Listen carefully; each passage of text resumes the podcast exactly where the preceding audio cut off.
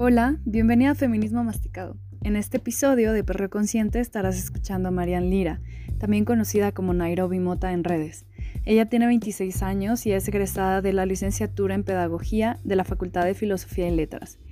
Tiene gran interés en temas de feminismo y género y tiene experiencia amplia en diseño, planeación y evaluación educativa, así como en educación no formal. Su pasión es la fotografía, que la ha llevado a ganar dos concursos.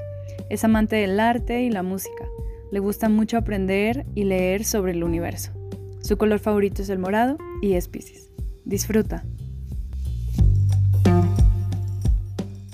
Pues bienvenidas otra vez a Feminismo Masticado. El día de hoy estoy con Nairobi Mota, pero bueno, Nairobi, ¿cómo te gusta que te digan? ¿Nairobi o por tu nombre? Como sea, no tengo ningún problema ya. Estoy acostumbrada a que me digan Marian, Mariana, Nairobi. Nairobi Mota me, me gusta porque es como el, no, el nombre artístico, ¿no? Ajá, es como que tiene todo el punch, ¿no? Como que es muy poderoso. Sí, me suena la casa de papel también, ¿no? ah, es que pues sí, salió un poquito de ahí, de la casa de papel. ah, sí, a huevo. Es una historia larga y un poco vergonzosa ese nombre.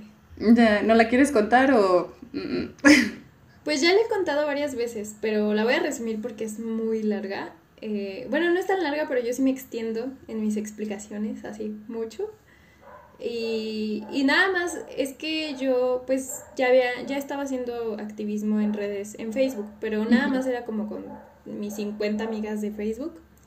Y iba a todas las marchas y todo eso, pero ya sabes cómo es Facebook de patriarcal, que cualquier cosita que pongas en redes sociales te bloquean. Entonces a mí me bloquearon este, por dos semanas, luego por un mes, luego por dos meses y así. Entonces me llegué a hartar y en mi Facebook antes eh, pues tenía mi nombre nada más. Entonces me cansé y dije voy a abrir un Facebook nuevo y a ver qué nombre falso le pongo. Porque resulta que cuando abría, abría otro Facebook con mi mismo nombre me lo bloqueaban inmediatamente. Entonces dije, bueno, voy a abrir uno fake. No mames donde solamente tenga feministas y ya. Y así fue como empecé a abrir otro. Y yo me quería llamar este una cosa como de comida. Haz de cuenta que quesadilla con queso. Algo así. sin pues queso. Facebook. quesadilla sin queso. Eh, Facebook me quería, este. Me aceptó el nombre y después me dijo, ¿sabes qué? No es un nombre real. Si no lo cambias, eliminamos tu cuenta. Y yo, chingada. No, no, no. Entonces ahí me tienes pensando en un nombre y justo estaba escuchando este música, pero a la vez también estaba pensando como, ¿qué sería me gusta que pueda agarrar yo un nombre de ahí y diga esto, ¿no? Y me acordé justo de Nairobi y de Tokio, porque me gusta mucho la casa de papel, entonces dije, oh, Tokio. Mm". como que no me llamaba tanto Tokio. Y de Nairobi lo estaba pensando y esto es muy vergonzoso, pero es que justo estaba escuchando este Perreo Sola de Bad Bunny y que dice una malcriada como Nairobi y yo, ¡Ah! sí. y yo, sí, voy a ser Nairobi. Señal. Y me puse Nairobi, pero no sabía qué apellido ponerme, porque no quería ponerme el mío, no sonaba como bien, Marian Lira y luego Nairobi Lira, como que no sonaba chido, o sea, no, no conectaba. Y dije, es que quiero un apellido cagado, que sea real, porque cuando le puse uno fake, Facebook me dijo, no tienes un apellido real. Y yo, puta madre, ¿cómo sabe este güey, no? ¿Cómo sabe que sin queso no es apellido? Ajá, o sea. no, sí, entonces yo me puse a pensar y lo primero que se me vino a la mente fue Josefina Vázquez Mota. no sé por qué. Y pues de ahí dije, ah, Mota, queda bien, Nairobi Mota, uy, sí, me gusta.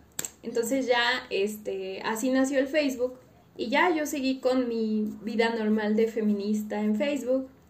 Hasta que eh, eso pasó como en enero del 2020. Ajá. No, febrero del 2020. Y llega la cuarentena y pues yo seguí conservando ese Facebook. Y entonces eh, se me ocurrió abrir TikTok en, en mayo. Ya.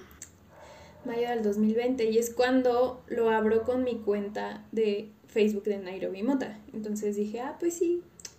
Y me metí a pendejear. Realmente no tenía ni idea ni ganas como para hacer algo en específico. De hecho, mi primer TikTok fue uno de Lilo y Stitch. Entonces, nada que ver. Pero a los como tres o cuatro días se me ocurre hacer un TikTok sobre feminismo, burlándome de, de los pro vida. Y, y pues le gustó a mis 16 seguidoras. Dije, voy a hacer TikToks de feminismo. Y ya, pues a la semana fue que pasó que todo explotó y me convertí en Nairobi Mota porque yo no era Nairobi Mota. Claro, qué denso. Fue todo un accidente de la vida y pues ahora soy Nairobi y no tengo ningún problema. Qué denso, ¿no? O sea, ¿y cuándo explotó? O sea, ¿qué, ¿con qué video fue como que dio el boom? Mm, fue justo con uno, eh, no sé si las que nos están escuchando recordarán ese tren porque en TikTok todo funciona, o más bien, como circula súper rápido. O sea, ya no te acuerdas de los trends que hay hace un mes porque claro. ya fueron, ¿no? Es súper así. Pero era un trend de, de, música de videojuegos y ponía como el tipo de video, el tipo de personaje, ¿no? Y entonces yo dije, ay, ¿qué hago? Pues uno de tipos de feministas en las marchas. Y entonces hice una bien bonito ahí yo. Ah, el que salían así como moviéndose, como Killer Instinct. Sí, sí, sí. sí, justo, justo ya. Entonces yo estaba con el cartel y con la cámara ah, y la que va a destrozar. Entonces ahí estaba ese TikTok y empieza a circular y empieza a circular y de repente yo 20 me gustas, uh, y luego 50 y yo, uh, y luego 100 y yo, ah, y luego 1000 y luego 5000 y luego 10. No mames. ¿Qué es De un día para otro yo pasé de tener 15 seguidores a tener 5 mil y luego 10 mil y luego 20 mil. Y empecé a crecer increíblemente. O sea, yo me acuerdo que crecía de seguidores como 5 mil a la semana. No mames. Era algo impresionante. Sí, está denso, ¿eh? Ese fue el TikTok que hizo nacer Nairobi Mota. Porque ya existía, pero no había. Un personaje no se había presentado al mundo.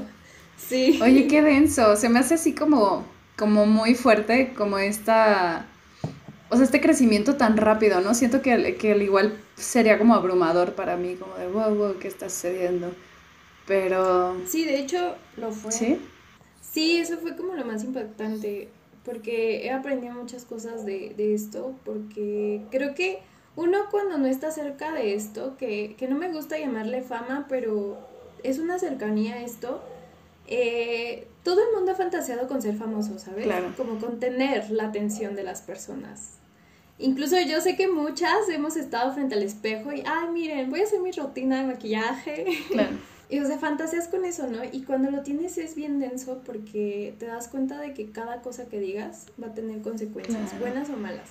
Y tienes que empezar a cargar con una responsabilidad detrás. Tienes que fijarte mucho en lo que dices y en lo que no dices a quienes puedes ofender y a quienes no. Y, y, eso es creo que lo más importante. He aprendido muchísimo, muchísimo. Creo que algo que me ayudó muchísimo es a desarrollar mi empatía. Porque antes yo tenía como, no sé cómo decirlo, pero otras ideas, sí afines al feminismo, pero como que más como incendiarias de, ah, toda la gente está pendeja y así. Claro. Y este camino justo me ha enseñado como de, no, o sea, es que más bien todas estamos en proceso de aprendizaje y no podemos juzgar a la otra. Entonces, creo que eso cambió mucho mi forma de ver de, ah, la gente es pendeja, a la gente tiene que empezar a aprender. Y entonces eso me ha hecho controlarme muchísimo en muchos aspectos de mi vida. Claro, como a pensar mucho, ¿no? ¿Qué es lo que vas a decir y cómo lo vas a decir para que le llegue a otras o a otros y entiendan? Y siento que ayuda mucho tu carrera de pedagoga, o sea, como que seguro mucho de, de tu boom tiene que ver con cómo comunicas, ¿no? Sí, precisamente eso, porque cuando empecé a hacer TikToks dije, bueno, pues al principio eran todos como chistes, burlas y así, y de repente eh, pues me cansé más que nada por el acoso en redes, que eso también es una de las cosas más densas y fuertes de esto. Diario comentarios horribles de odio, amenazas de muerte, este, cosas bien feas, entonces dije, ¿sabes qué? Estoy cansada de esto, le voy a dar una vuelta a esto. Y empecé a hacer contenido más educativo, como hablar de otras cosas. Eh, sigue siendo como de feminismo, pero ya no era tanto de burla, porque me daba cuenta que cuando era mucho de burla llegaban muchos ataques, entonces le paré en ese aspecto porque también empecé a descuidar de mí. Exacto. Dejé de priorizarme, dejé de verme a mí como la persona más importante y entonces ya nada más me importaba mi audiencia, era como de, no, es que quiero ser la feminista perfecta, quiero ser el ejemplo, quiero ser aquello lo otro. Y fue cuando entré en conflictos de identidad, incluso tuve que regresar a terapia. Claro. y que no está mal, o sea, está muy bien, pero es triste cuando regresas a terapia porque ya sabes que estás al borde, o sea, que ya no puedes. Entonces, ese tipo de cosas he tenido que aprender a trabajarlas. Ya, pues sí, qué chido, qué chido que también lo, lo interiorizas de esta manera, ¿no? Y que justo creo que hay mucha gente que, que es influencer y que no influencia nada chido. O sea, entonces creo que o sea, de la manera que lo estás viendo está, o sea, te felicito porque creo que estás llegando como a varias audiencia y, y además traes temas chidos que justo hoy vamos a hablar del perreo, que es como, güey, o sea, como que... Es mi profesión. y te visto ahí bailando y te sacas tus pasos y además pones así como, güey, esto dice tal, ¿no? O sea, como si estoy perreando, pero estoy consciente de que dice esto. Pero bueno, antes de eso me gustaría saber, ¿tú cuándo comenzaste a ser feminista y por qué? Uh, esa también es una historia larga. Échale. Mm, antes yo decía que empecé a ser feminista hace aproximadamente cuatro años. Pero eh, hay, una, hay una frase que me gusta mucho que muchas feministas decimos y es que una se hace feminista con su propia historia. Y es que yo hace poco, no te miento, tiene como unos meses, tres yo creo a lo mucho, que me di cuenta que había una feminista interior desde que estaba chiquita. Y eso porque me puse a analizar. Eh, en mis cursos, porque tengo cursos de feminismo, pequeño comercial. Está chido. en Amiga de Construyete, mi proyecto. Eh, el curso introductorio al feminismo, hay una parte de, de, este curso en el que les hago este ejercicio que yo le llamo autobiografía feminista, en el cual les pido a las chicas que se vayan un poquito atrás, que hagan un viaje al tiempo y se vayan a su infancia, a su adolescencia, a momentos en los que ellas sintieron indignación, rabia por cosas que les hayan dicho, por algo tan pequeño como de este deporte de niños, a, no sé, sufrir abuso sexual, ¿no? Entonces, eso hace que te des cuenta que desde antes tú te habías dado cuenta que el sistema no estaba bien, o sea, que ¿por qué yo, no? Y yo me acuerdo muchísimo que en la secundaria renegué muchísimo cuando una maestra no me dejó cargar una televisión porque yo era niña. Y le dije, ¿y qué tiene? Es que tú eres niña, vete a sentar. Y yo, pues, ¿qué tiene? Pero la maestra pensó que yo estaba retándola o jugando. Pero yo estaba en serio, o sea, preguntando, ¿qué tiene? Soy mujer. No, no, tú no puedes. Y le habló a otro compañero, más chaparro y más flaco que yo, pero porque era hombre. Entonces ahí salió una indignación y tiempo después porque vi un video que explicaba que como que las los comerciales y todas esas cosas estaban ah comerciales como de cocina, de limpieza, estaban enfocados a mujeres y yo ahí me explotó la mente, o sea, en los 15 años yo estaba como, güey, no mames, es cierto, ¿por qué? Las mujeres no solamente limpian, ¿no? No solo hacen de comer, no solo son mamás, ¿qué pedo? Y de ahí, o sea, empecé a descubrir más cosas porque de hecho hace poco encontré una parte de un discurso que hice a los 15 años sobre el machismo en la televisión que yo no me acordaba. O sea, yo juraba que era feminista desde hace cuatro años y a los 15 años andaba hablando de machismo en, en la televisión. Claro. Fíjate, no tenía ni puta idea. Qué fuerte. Y, ajá. Y pues de ahí, o sea, cosas que me fueron pasando, ¿no? Pequeñas o grandes en el camino, acosos, o sea, situaciones de abuso y luego pues viene como el evento grande, el que, el que me hizo abrir los ojos y como que fue como mi revelación de ser feminista cuando estuve en una relación muy violenta. No me gusta llamarle tóxica.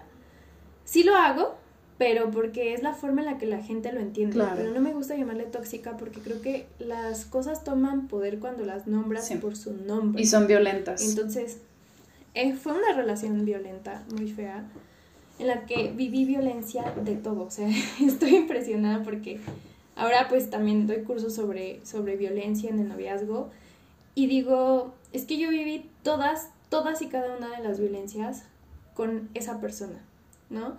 Y, y se me hizo muy difícil salir de esa relación. O sea, estuve como dos años en esa relación pensando, ya no quiero estar aquí, pero yo seguía ahí. Y la gente dice, ¿no? ¿Te gusta? Y no es que me guste, es que yo estaba amarradísima con el chantaje emocional, con la dependencia emocional, que, yo no podía salir de ahí. Pero no, no sé cómo llamarlo, pero en ese momento justo estaba yo en la universidad, terminando la universidad, cuando empieza a haber como movimientos feministas dentro incluso llegaron a pintar Biblioteca Central y yo bien indignada, ¿cómo crees? ¿Por qué me la Es que mira, está bien que pinten, pero no este, nuestra biblioteca, ¿qué te pasa? y ahí está yo, pero eh, también estaba sucediendo lo del feminicidio de Lesbi, no sé si sí, recordarás. Entonces, como que todas esas cosas se fueron como juntando y, y, mi primer marcha fue una marcha a favor de la legalización del aborto. estaban poniéndose de acuerdo en rectoría y yo le dije justo a, a mi ex como de, ay, quiero ir a la marcha. Y me dijo, ay, tengo una amiga, porque se decía el súper aliado, ¿eh? Mm. Entonces me dijo, tengo una amiga ahí, te puedes ir con ella. Y yo, va. Y ahí iba él conmigo y de repente le dicen, hombres no. Y yo, ¿cómo que los hombres no pueden? Entonces, este, fue ahí como que esa primera marcha, me acuerdo que me movió tanto, porque yo me sentí tan segura entre tantas morras trataba de aprenderme las consignas lo más rápido posible. Yo ya había ido a muchas marchas, o sea, a la del 2 de octubre, a otras marchas sociales, estuve muy metida en la de los 43, o sea, yo siempre había sido activista, pero jamás me había acercado como tal al feminismo, entonces ese fue como el primer acercamiento ya como tal, ¿no? Haciendo activista. Y, y ese día como que cambió todo en mí porque sentí la vibra, porque sentí muchas cosas. Y fue cuando dije, esto me gusta. Y de hecho después, al siguiente semestre, entré a una materia que se llamaba Pedagogías de Coloniales y de Género. Y esa maestra me enseñó muchísimo sobre el feminismo y creo que, o sea, fueron esas dos cosas las que empezaron a hacer el, abrir el capullo de una feminista que tenía yo dentro. Y, y ya de ahí, la verdad es que siempre me preguntan como en qué momento te nombraste feminista, pero yo no me acuerdo. O sea, yo solamente sé qué pasó. Sí. De repente yo ya estaba metida en cada marcha, en cada momento. Y ya, o sea, no, no sé en qué momento sucedió, solamente se dio así de fuerte, igual que con esto de Nairobi, o sea, no supe en qué momento sucedió. Claro, sí, no, yo, yo creo que muchas coincidimos, incluso aquí eh, en el podcast cuando se los pregunto a todas, porque esta es una de las preguntas que, que va a parejas para todas. Y es bien chistoso porque muchas coinciden en el 2016, 2017, o sea, como que en ese momento fue como un boom, ¿no? O sea, como que igual era como, bueno, yo ya hacía esto, yo ya nombraba esto, o como tú dices, yo ya estaba hablando de machismo, pero no me nombraba feminista, ¿no? Era como, o sea, un proceso totalmente donde, claro, o sea, que, que yo me quejaba con las monjas del colegio, les decía, ¿cómo que no puedo hacer esto porque no soy hombre? O sea, qué chingados, yo puedo y así, ¿no? Entonces yo ya era bien feminista desde chiquita, pero justo pues no tenía ni puta idea que existía la palabra, ni siquiera, o sea, ni un movimiento. Y... O la escuchabas y te espantabas, era como, no, o sea, mm, sí estoy a favor de las mujeres, pero no soy feminista. Fíjate que yo no me acuerdo ni siquiera de que existía la palabra, o sea, es bien raro como que justo no tengo identificado el momento en el que la escuché o en el que la nombré en mí. O sea, justo es como algo ahí borroso de mi historia es raro. Pero pues sí, creo que coincidimos en, eso varias, ¿no? O sea, como que no sabemos bien cuándo, dónde, pero pasó. Pasó, como el meme. Pues, pasó, güey, sucedió, güey, o algo así. Oye, ¿y, te, te posicionas desde algún feminismo tú? Pues mira, ando ahí en esas de que ya no me gusta nombrarme como tal porque he tenido precisamente muchos conflictos tanto ideológicos conmigo misma como eh, en público, ¿no? Eh, yo entré al feminismo desde la rama radical y desde ahí yo tenía muy bien postradas mis ideas en el feminismo radical. Llegué a hacer comentarios transfóbicos de los cuales no estoy orgullosa, pero se tienen que mencionar porque a final de cuentas aprendí, ¿no? Justo aprendí a que mi realidad no era la única, que había distintas experiencias y entonces eso, eh, seguí posicionándome como feminista radical hasta hace poco que eh, me cansé un poco, porque yo misma viví el señalamiento de, de, algunas compañeras. No me gusta decir que todas las feministas radicales, porque no son así, o sea, no son todas, son algunas, que son muy violentas, incluso cuando nada más les preguntas, oye, pero es que ¿por qué se hace esto? Es que ¿cómo es que no entiendes? Estás mal. Y era como muy violento el asunto. De hecho, me salí de varios grupos de Facebook de feministas radicales precisamente por ese tipo de violencia, porque yo decía, es que es lo mismo, o sea, estás fuera del feminismo y es el patriarcado el que te está diciendo, ¿eres buena o mala mm. mujer? Llegas al feminismo radical y eres, no eres feminista o si eres feminista. O no lo suficiente. O no eres tan buena feminista. Ajá. Entonces está ese, ese dedo apuntador que te está juzgando y me cansé, me cansé muchísimo más porque yo decía, eh, me, me, gusta la teoría radical y automáticamente TERF. Y yo... No. No, o sea, tampoco no me gusta esa palabra y siempre estaba en contra de ella porque es sumamente violenta y misógina. Entonces, este, dejé de llamarme feminista radical desde hace mucho tiempo. Coincido con muchas de las ideas, sí, porque de hecho creo que podemos rescatar muchísimas cosas del feminismo gracias al feminismo radical de los ochentas. Pero pues sí, también es como del contexto, ¿no? O sea, eran los ochentas, vivían otras cosas esas mujeres, no viven lo que estamos viviendo ahorita en los 20 del 2000. Entonces es una cosa totalmente distinta y agarrarte de la teoría como única y verdadera también es una cosa muy privilegiada porque quienes tienen cerca la, la teoría quienes podemos estudiar, quienes podemos leer, quienes podemos analizar tener todo este capital cultural, más que nada. Entonces, no, no tengo como tal ya una rama, creo que me gusta llamarme antipatriarcal, feminista antipatriarcal. Y de, de, de repente, este, sí me gusta mucho el anarcofeminismo, esa creo que es una de las ramas que también me gusta mucho o ahorita estoy empezando a leer y a estudiar mucho el feminismo de colonial. Pero en general no, no me nombro con ninguna porque igual tengo ahí, te digo, mis choques ideológicos yo misma.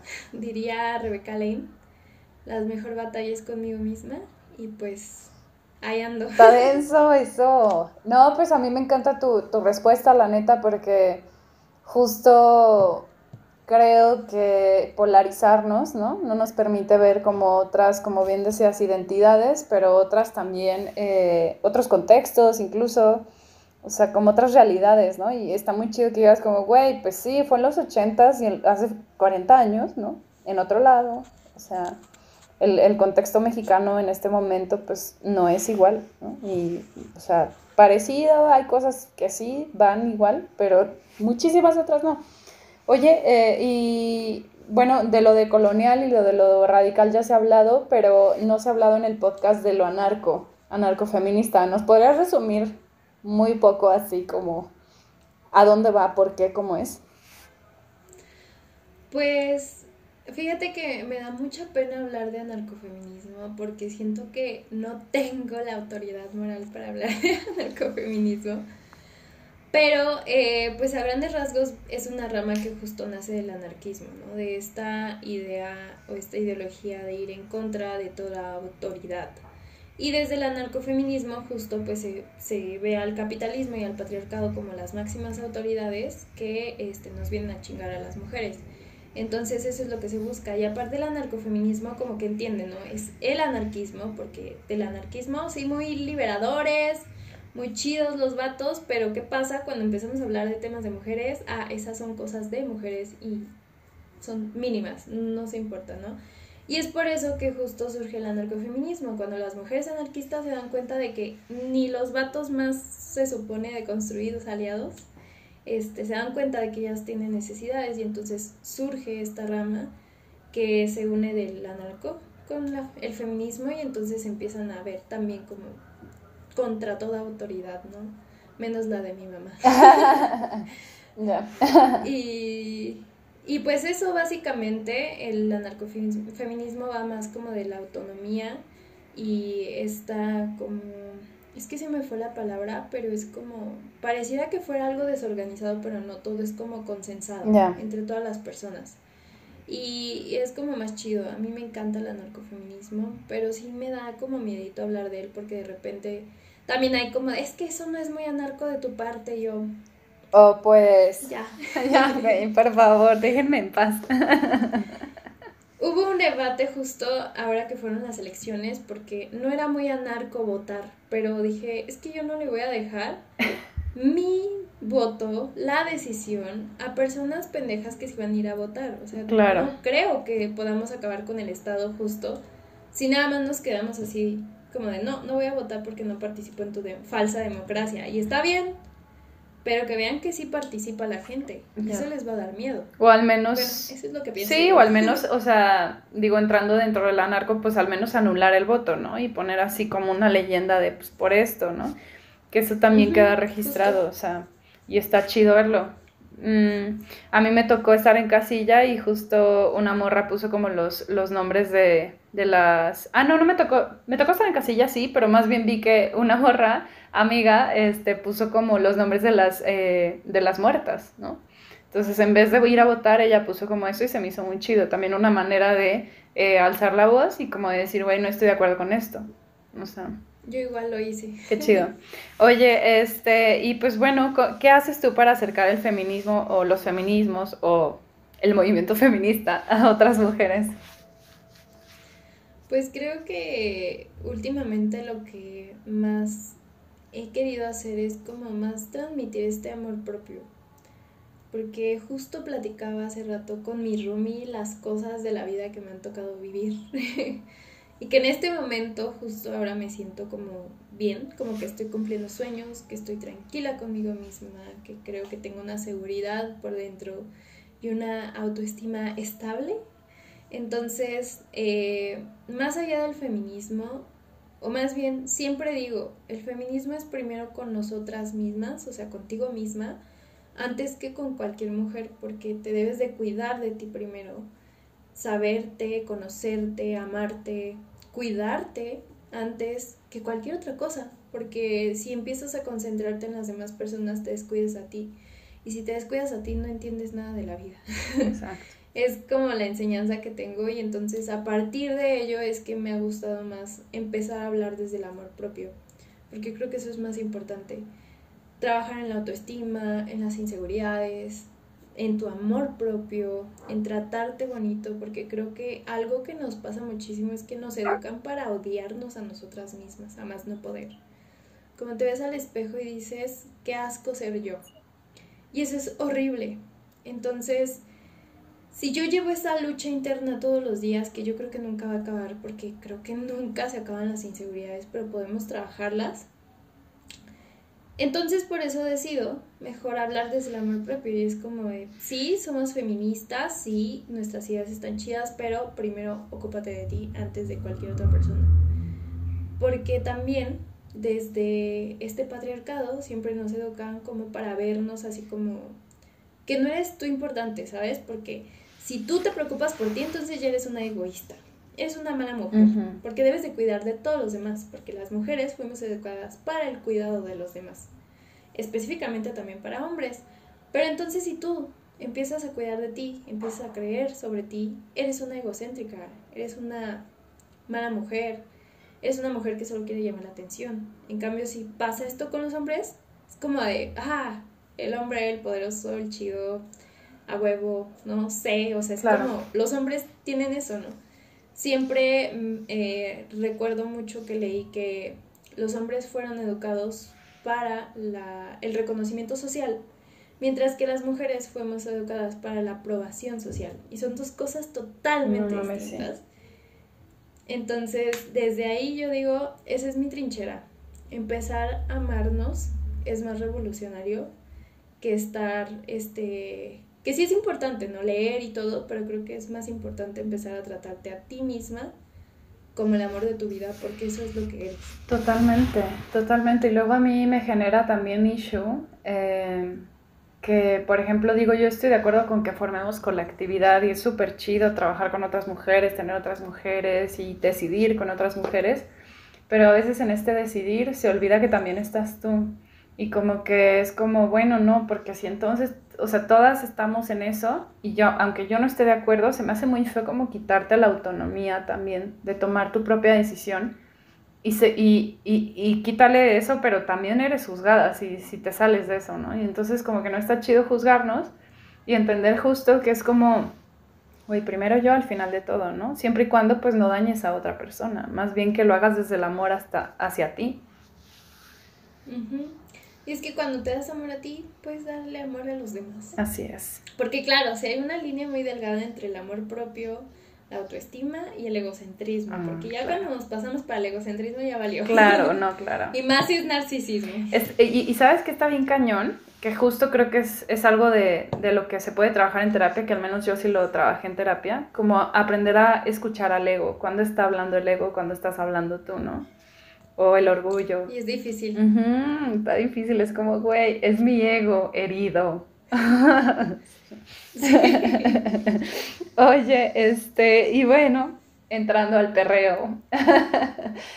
que, o sea, de verdad quería hablar de esto porque creo que hay mucha también crítica en este tema, ¿no? Porque es como de cómo puedes ser feminista y perrear, o cómo puedes escuchar a J Balvin, a Bad Bunny, o no sé, o sea, cualquier artista del perreo, pues. Y ser feminista. Y creo que también, eh, por ejemplo, yo tengo un issue de que es como, bueno, le pongas perreo a los niños o a las niñas, porque ellos sí que, o sea, siento que es más difícil como que generen este, y a lo mejor los digo del- desde el adultocentrismo, quiero decirlo, pero siento que es más difícil como generarte un razonamiento a esa edad, porque al menos yo no lo tenía, ¿no? Tal, tal vez lo hablo también desde mis señores. y de que a lo mejor no estoy como en los cambios que los niños o las niñas puedan estar percibiendo. Eh, pero también, o sea, yo lo digo y digo, sí, es mi guilty pleasure escuchar perreo, ¿no? O sea, de repente me gusta y sobre todo me gusta bailarlo, o sea, disfruto mucho porque es un ritmo así como rico, o sea, sabroso, te vas hasta abajo, te vas hasta arriba, o sea, se presta también para el coqueteo, ¿no? Para mover la nalguita, la chingada, pero también creo que se presta mucho a la sexualización, o sea, claro de que sí. Entonces, pues, la pregunta del millón, este, ¿cómo se puede perrear conscientemente? Uh, perreo consciente. sí, em, antes de entrar a eso, quiero hablar de por qué surgió perreo consciente. Va, va, va. Porque justo eh, estaba, eh, ya, ya estaba yo haciendo contenido y todo en TikTok. Y no me acuerdo qué sucedió, o sea, pasó algo con un reggaetonero. Ya no me acuerdo quién. Te digo que a mí se me van estas cosas porque TikTok funciona muy rápido. Pero pasó algo. Y entonces, o fue con otro cantante, no sé, pero empezaron a criticar un chingo como de, ¿y por qué no dicen nada del reggaetón? ¿Por qué señalan mucho a este cantante pop, pero no dicen nada del reggaetón las feministas? Y yo dije, "Ah, ¿cómo que no?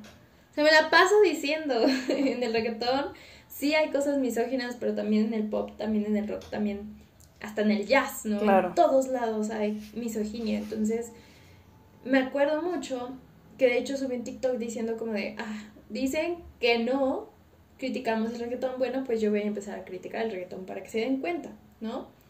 Y entonces yo les pregunté a las morrillas que cómo querían este, que le llamara a esa sección, porque siempre, siempre he tenido en la mente esa, esa maña de escuchar canciones y analizarlas. No siempre, pero es como de me gusta una canción y entonces la escucho y la escucho y la escucho y entonces le empiezo a encontrar cosas. Ya. Y fue justo eh, algo que dije, oye, sí, tenía ganas de hacer esto desde cuando, entonces como que se juntó esa idea. Y fue como nació Perreo Consciente, que es básicamente el tren de perreo que esté este, en TikTok. Pues yo lo, lo jalo, analizo la canción y las frases que salgan, no sé, sexualizadas, subjetivizantes, eh, misoginia, cualquiera de esas cosas o violencia, este, las jalo y las pongo y digo, miren, aquí se nota la objetivización, aquí se nota no sé qué. Entonces, este, me di cuenta que les empezó a gustar un chingo, un chingo, un chingo, un chingo. Y dije, güey, lo estoy haciendo chingo. y es lo que más me gusta, realmente es lo que más me gusta porque como dices, es que es muy chido eh, el reggaetón. Y es que ahí con lo que dices de los niños, yo no sé la neta, a lo mejor yo terminé dañada por eso.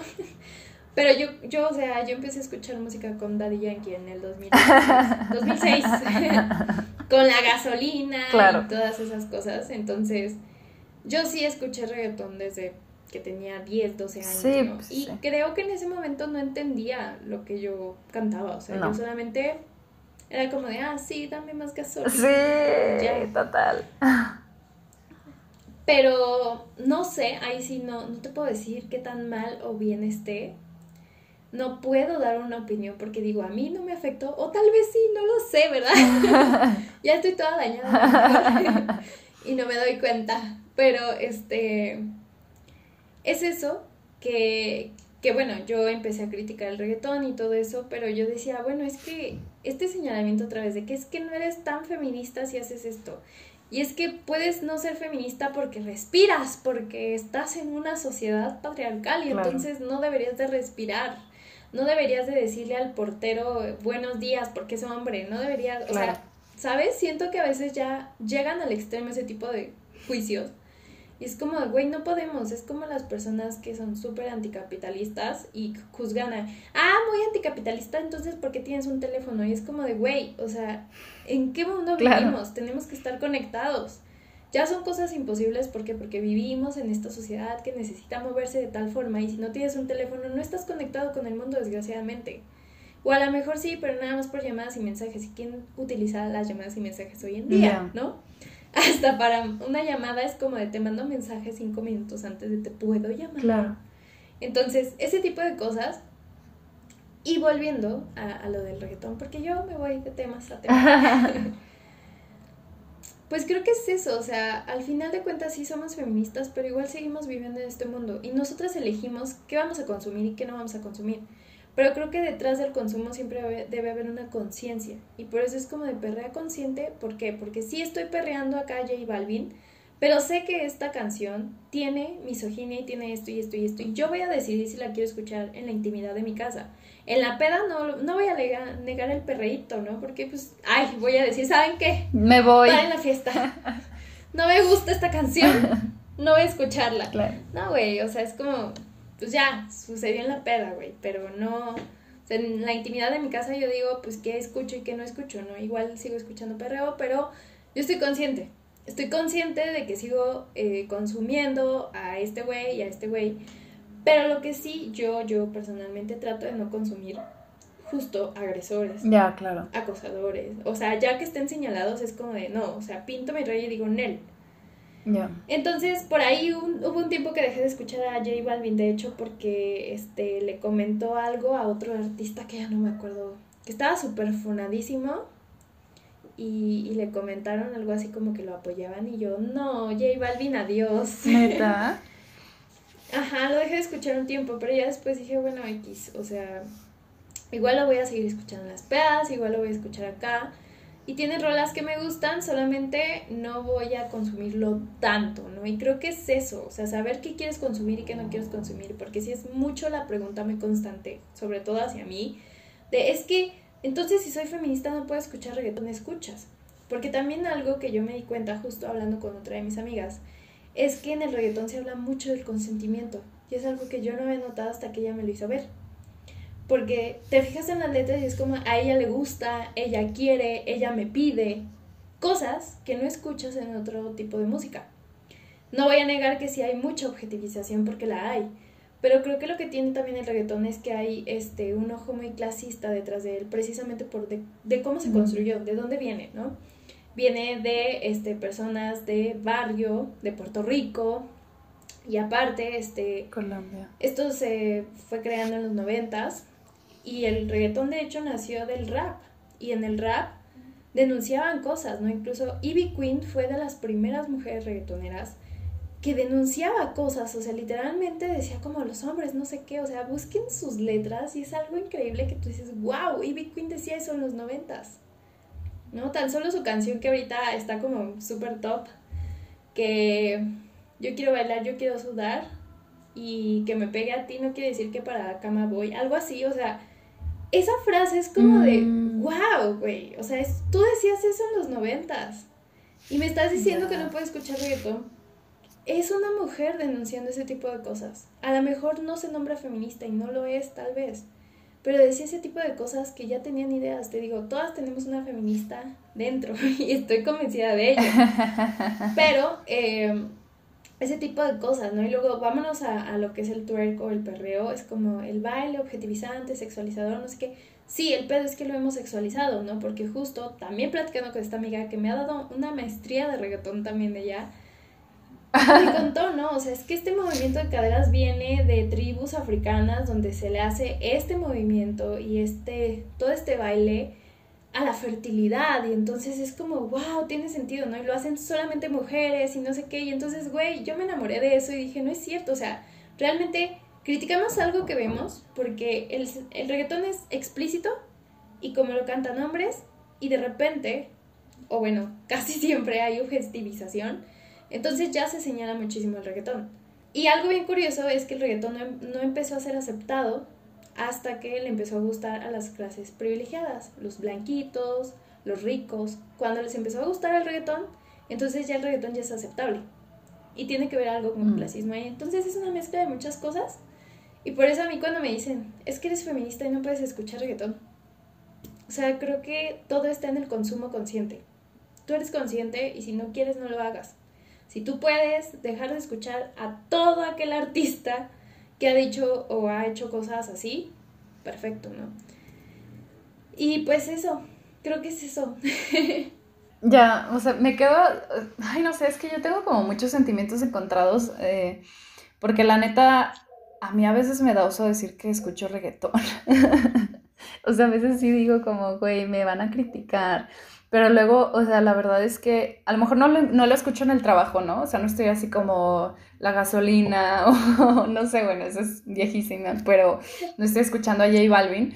Pero luego me salen mis artistas favoritos de Spotify y es J Balvin. o sea, como... Bad Bunny, no me siento orgullosa de ello.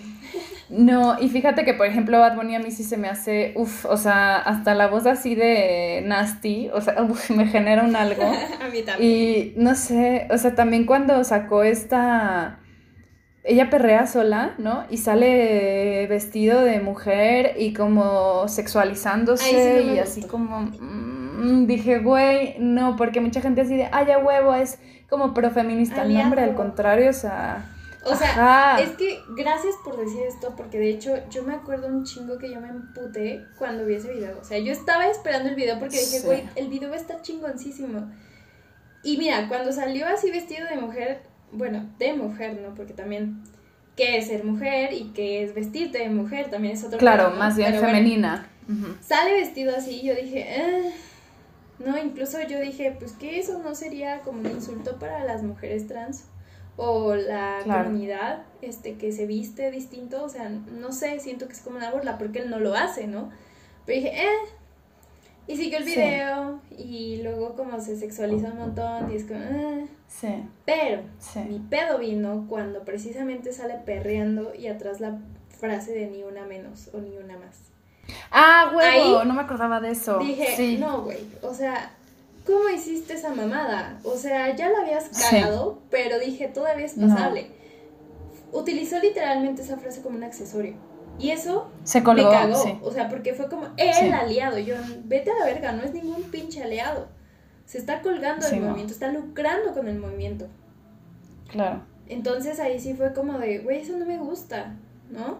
Sí, no, no. Horrible. Entonces yo me acuerdo que esa vez yo lo critiqué un chingo. Y es que la gente me dice, es que cómo no puedo creer que digas eso porque yo hasta fui a su concierto de Bad Bunny. Soy fan de Closet de Bad Bunny. Cañón, cañón, o sea, lo amo. pues ni tan de Closet, ¿eh?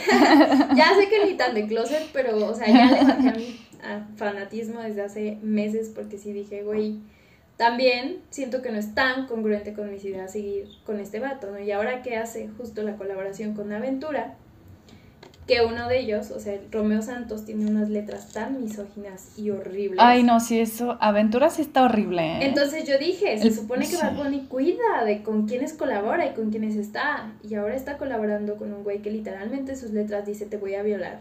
Mm, o sea, no. Son esas cosas que me han hecho alejarme poco a poco de él. Ya, sí, no, ese video, ya me acordé eso de una menos. Y me acuerdo que me lo mandó un amigo y me dijo, Dani, a ti te va a gustar. Y lo vi y le dije, güey, como, ¿por qué me va a gustar? O sea, pinche vato ni al caso.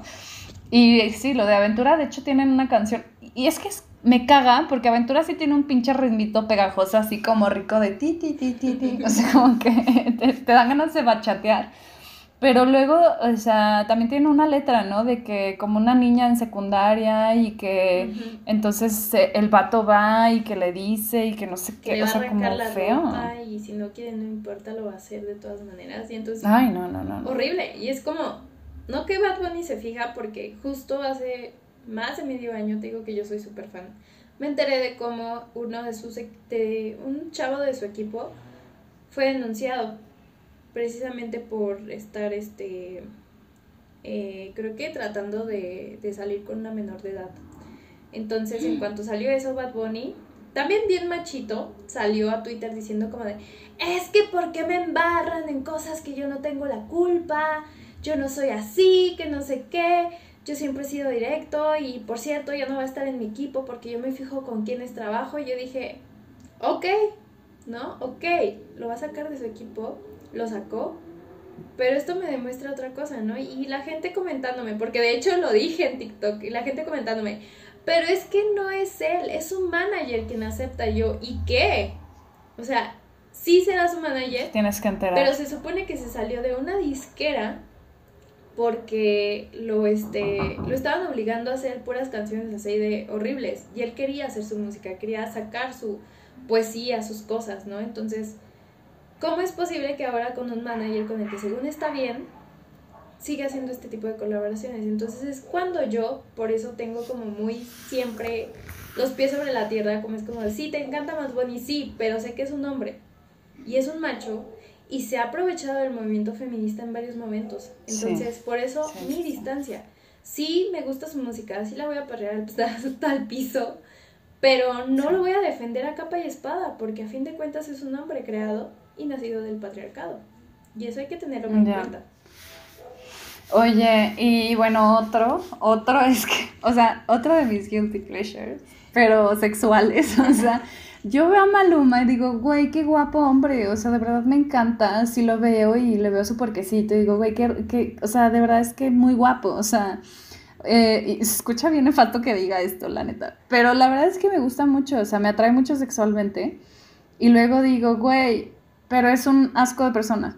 o sea, totalmente es un asco de persona y sus pinches canciones también están bien nasties. Y no sé, como que el vato tiene un pinche ego, ¿no? Y se siente así, justo eso, ¿no? O sea, se sabe guapo y es como de, güey, todas me aman y sus pinches videos con 10 morras aquí desnudas al lado de él y es como, güey, qué horror. Sí. Pero bueno, una que otra rola se salva. Y, y lo que he notado, eh, a mí me gusta también Piso 21, eh, lo que he notado es que no tienen como tanto esta violencia, pero sí un amor romantiquísimo en sus rolas. No sé si los has escuchado. No, pero sí me han dicho mucho, como de analiza canciones de piso 21, pero la neta he escuchado dos que tres y me dan huevísima. y por eso sí, porque es más romántica. Ajá, y no, no me gusta eso. ¿A ti te gusta el perro machín? Pues yo nací de lo que viene siendo Catepec, ¿verdad? Entonces manejo el bellaqueo. El bellaqueo. Oye, ¿y qué piensas de las mujeres reggaetoneras? Eso, fíjate que tiene tiempo que me puse a pensar y dije, güey, qué chido, qué chingón que las mujeres empiecen a tener protagonismo dentro de este género. Porque antes no lo tenían. ¿Por qué? Porque había solo hombres y solo hombres hablando de sexo y ya. Y ahora creo que está bien chido, o sea, por eso amo a Carol G. O sea, amo muchísimo a Carol G. Porque me encanta, su último disco es un discazo, o sea, yo lo escuché y dije, güey, no mames, este disco me hizo llorar, me revivió, me trajo a la vida otra vez. Porque creo que sus letras están increíbles y justo habla de muchas cosas de las que otras canciones de reggaetón de hombres no tocan. Y entonces está muy padre, pero eh, también por ahí leí un análisis en Facebook, que a mí me encanta estar leyendo cosas en Facebook porque justo aprendes y lees los pensamientos de otras mujeres que tú no ves, ¿no? Entonces, justo una chica dijo, ¿por qué es aceptable el reggaetón cuando llega una mujer blanca como Carol G a hacer reggaetón?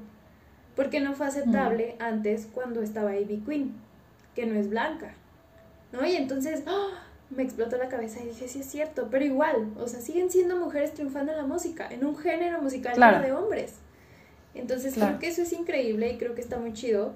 Y por eso las mujeres se han abrido paso poquito a poquito, abrido, ¿eh? Abierto paso. Sí, dije, eso no me sonó. Así yo invento palabras. Y eso está chido. Ya. Sí, claro, o Anita, ¿no? También, o...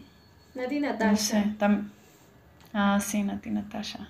Sí, sí, hay, hay morras chidas. Oye, ¿crees que hay reggaetón machista o sabes de algún reggaetón así que, o sea, te ha tocado analizar canciones que digas, ah, no mames, esta no tiene nada? Sí, o sea, literalmente cuando, cuando no saco un perreo consciente es porque, güey, no le encontré nada más que...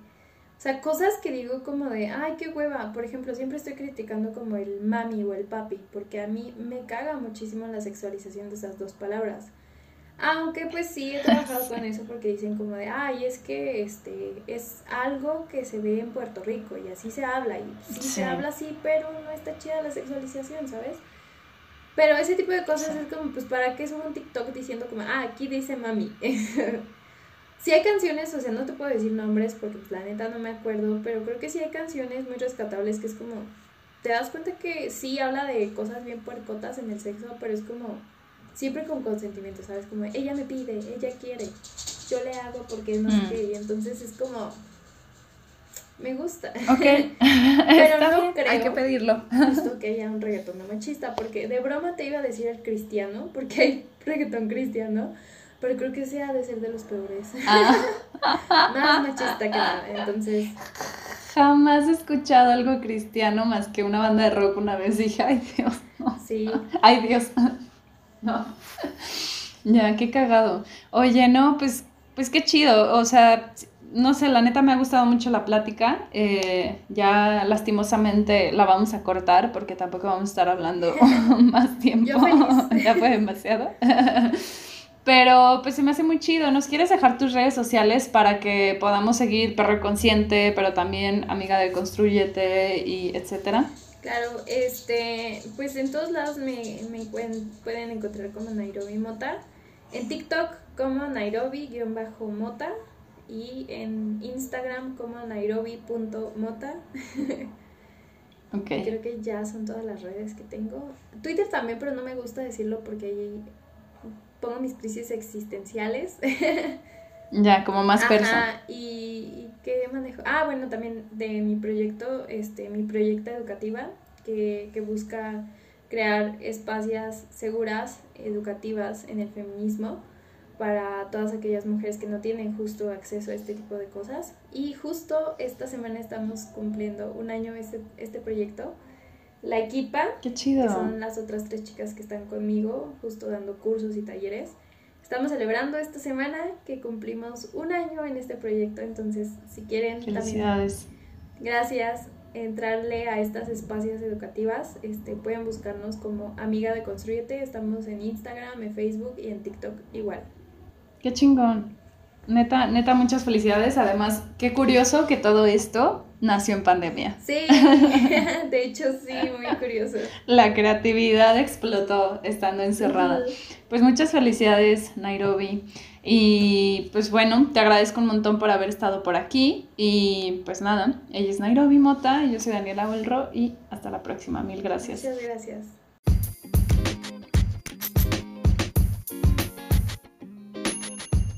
Gracias por escuchar Feminismo Masticado. Recuerda que cada lunes habrá un nuevo episodio. También puedes seguirnos en las redes sociales Feminismo Masticado en Instagram y en Twitter.